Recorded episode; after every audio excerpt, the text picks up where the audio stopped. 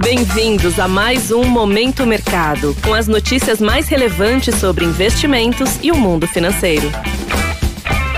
Muito bom dia para você, ligado no Momento Mercado. Eu sou o Wendel Souza e bora para mais um episódio desse podcast que te informa e te atualiza sobre o mercado financeiro. Hoje vou falar sobre o fechamento do dia 18 de outubro, terça-feira.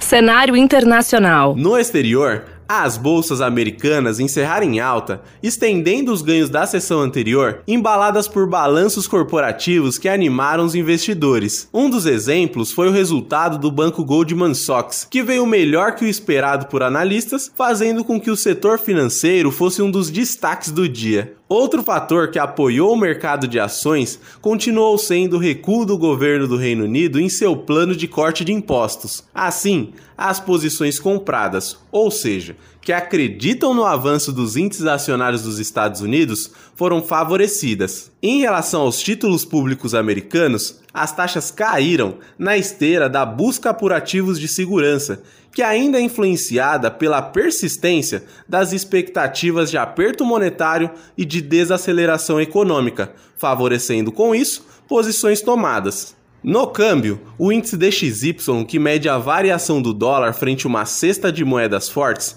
fechou praticamente estável, com um leve ganho puxado pela queda da libra esterlina. Por fim, o petróleo terminou em baixa, na esteira da notícia do plano da União Europeia de amenizar os custos de energia e da então expectativa do anúncio que acabou realmente acontecendo da liberação de reservas por parte do governo norte-americano para conter os preços da commodity.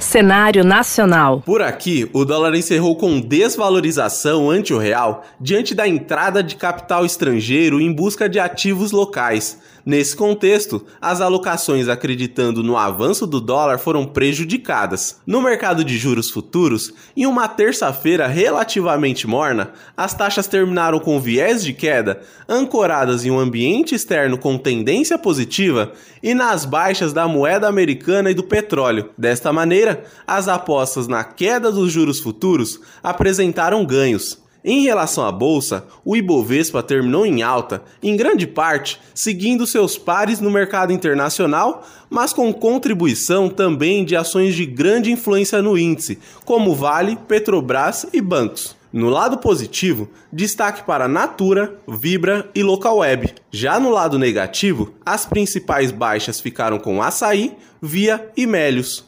Assim, as posições compradas no índice variaram positivamente.